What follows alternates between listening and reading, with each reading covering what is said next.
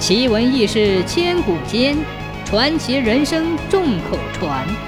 千古奇谈。明嘉靖年间，在我国东南沿海的海城县，出了一位有勇有谋的柳玉林县令。他带领百姓好几次打退了倭寇的进攻，一时间名声大噪。这天，突然有衙役来报，说城头的炮手江三爷求见。柳县令连声说：“请。”这江三爷是海城守城的大功臣，前几次战斗弹无虚发，毙伤倭寇无数，连他两个儿子也战死在了炮台上。这时候前来，肯定有急事。果然，江三爷进门就问：“柳大人，现在全城都在传说倭寇首领正在集结人马，不知大人作何打算？”柳县令叹了口气说：“哎，我也正在为此事发愁啊！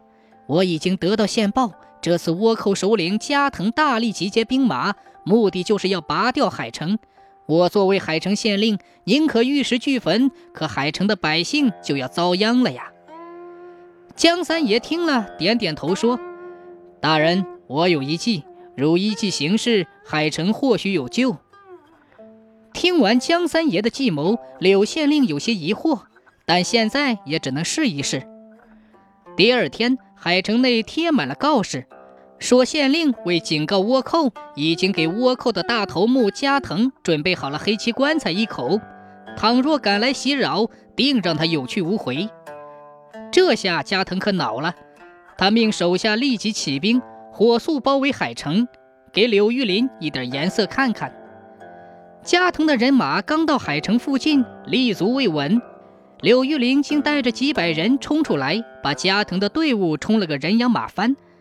在柳玉林的队伍里，最显眼的是一辆马车，拉着的就是那一口黑漆棺材，上面写有四个大字“加藤之棺”。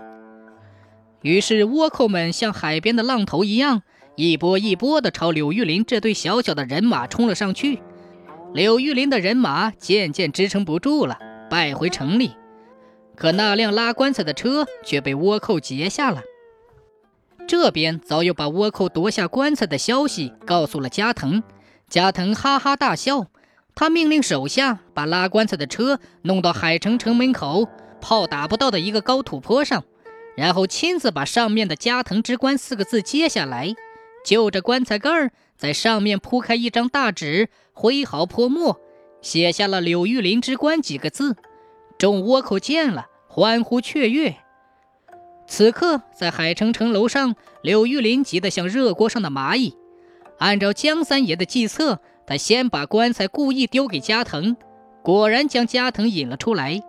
下一步，该由江三爷亲自操炮轰击加藤。江三爷口口声声告诉柳玉林，以自己的经验，只要加装合适的药量，绝对可以一击击中，这样可以起到擒贼擒王的效果。可就在这紧急时刻，江三爷却不见了。柳玉林急忙让手下去寻找，哪里还找得到？再看看前面，倭寇的大队人马已经开始向城下移动了。柳玉林急坏了。他命令其炮手立刻瞄准，甭管打到打不到，必须开炮轰击。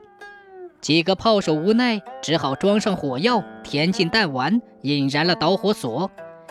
只听“砰”的一声，炮弹飞了出去。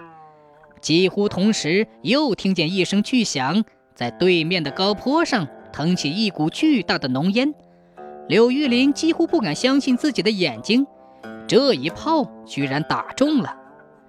随即又是一声巨响，在离高坡前几百米的地方又腾起一团烟雾。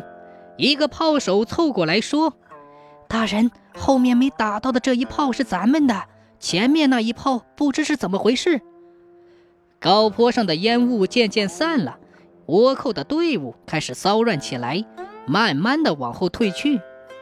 这时，一个枯瘦的人影爬上城头，柳玉林一看。正是江三爷白发苍苍的妻子，他扑通一声朝着高坡方向跪下去，喊道：“老头子，你终于帮咱儿子报仇了！”柳玉玲连忙扶起老婆婆，问江三爷去哪里了。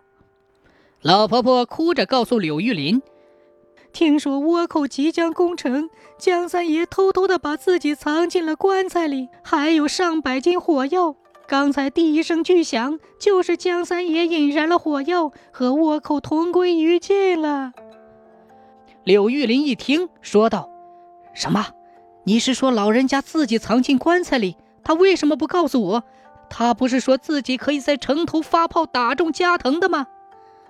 老婆婆擦了擦眼泪，对柳玉林说：“老头子知道大人爱民心切，绝不可能让他这么做，所以他才骗大人说能一炮打中。其实咱们这些炮根本打不了那么准。